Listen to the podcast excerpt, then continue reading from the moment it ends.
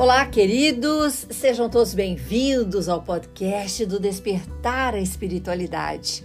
Como é que está o seu coração hoje? Preparadinho para fazer aquele voo, elevar ao alto pensamento, sentimento, tudo aquilo que carregamos neste momento, da maneira como estamos neste momento.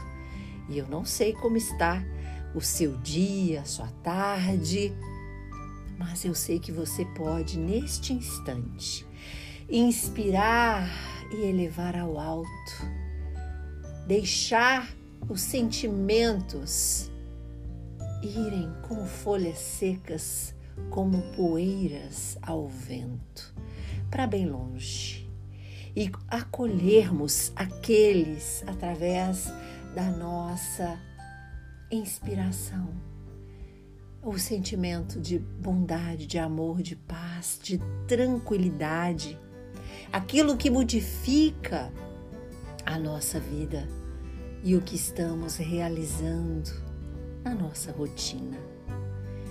Muitos de nós precisa realmente parar, sentir a tua própria respiração, relaxar a musculatura, alongar, ficar numa postura confortável que deixa o ar entrar pelos nossos pulmões e sair livremente. Queridos, isto faz com que a coordenação respiratória, os batimentos cardíacos fiquem adequados no ritmo que deve ser quando estamos tranquilos. Então é importante realmente pararmos um momento e fazer esta conexão com as coisas do alto. É conectar mesmo, é buscar a frequência dos amigos da luz. Eu insisto a cada podcast que isso possamos adotar para a nossa vida como algo que transforma, que eleva, que transcende. É tempo de muita dificuldade na Terra, em muitos lugares, mas a gente pode transmitir os melhores pensamentos e sentimentos. As nossas emoções e emissões podem contagiar positivamente muitas pessoas que vivem nas sombras que vivem em trevas, com pensamentos de tristeza, de ansiedade, com decepções, com sentimentos de ódio, de vingança, de raiva.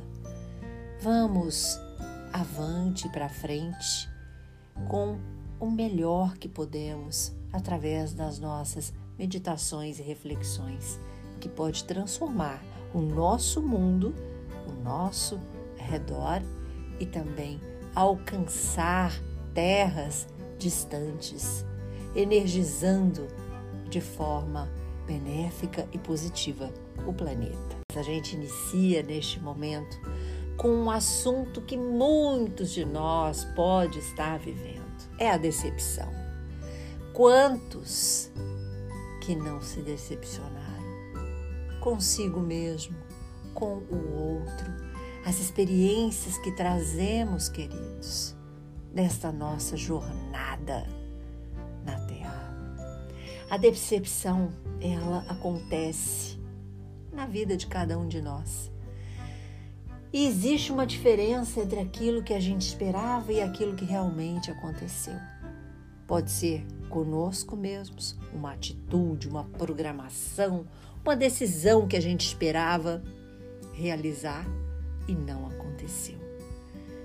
E isso incomoda, isso dói, porque programamos e chegou na hora, não realizamos. E também pode ser com outro, com a expectativa que temos do outro. E aí é muito mais fácil a gente perceber o que ele não fez do que ele fez ou ela né? Então, as a decepção é muito parecida com a frustração e ela precisa ser experimentada, porque é somente assim que a gente aprende. Muitos de nós, quando criança, fomos expostos à decepção. Com certeza. Com o não da mãe, do pai, com os castigos, com os nãos da vida, aquilo que a gente não ganha facilmente ou ganhava facilmente.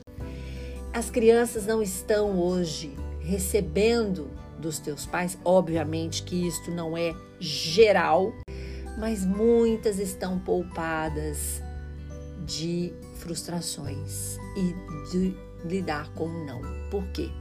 Porque os pais estão protegendo, porque os pais estão, às vezes, até sufocando, porque acham que estão fazendo bem, estão fazendo certo. A gente sabe que vivemos em um momento do planeta que é mais violento, é, é muito mais difícil, né, com relação aos habitantes que você deixa uma criança tranquila brincando na rua, jogando bola, como era, por exemplo, na minha época, né? E na época de tantos que tinha ali a pelada na rua, que tinha a queimada, que tinha o amarelinho. Hoje em dia não é assim. Hoje as crianças passam com seus pais dentro de casa, né? É, essas casas podem ter um limite ali com o, portão e, e dali não passa, ou vivem presas em eletrônicos, o que é muito pior porque muitas vezes os pais, eles para se livrarem dos filhos, né? Ou seja, não se livrar no sentido de não querer estar perto, mas querer fazer as suas coisas. Eles preferem deixar os filhos né, no eletrônico, porque aí dá sossego, é um cala-boca, é um fica quietinho. Então, isso gera situações em que crianças não estão recebendo o não mas o sim para tudo. E os pais acham que estão fazendo correto.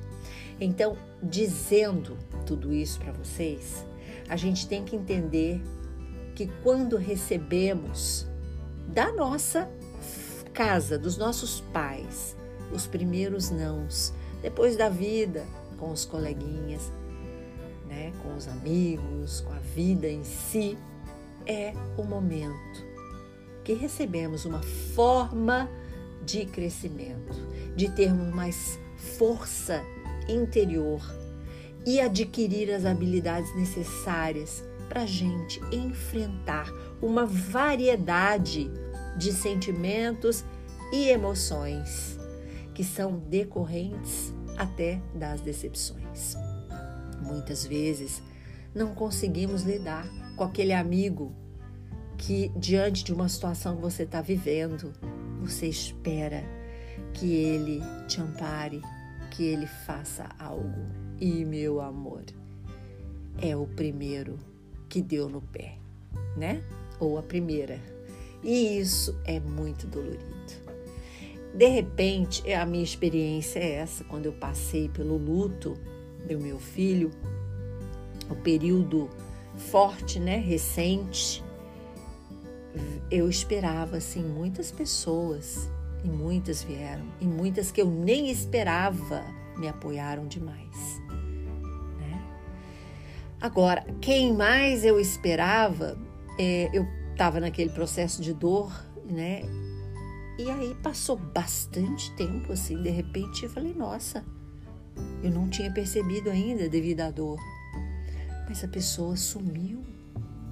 A pessoa que é minha amiga, agora eu percebo, ela não está me apoiando, ela não, não pergunta se eu estou bem, ou simplesmente ela evaporou, né? Então, essas são as decepções que a gente tem. Mas também eu compreendi que esta pessoa, depois, obviamente, fui conversar né, com ela, ela me disse que não lida bem com o luto.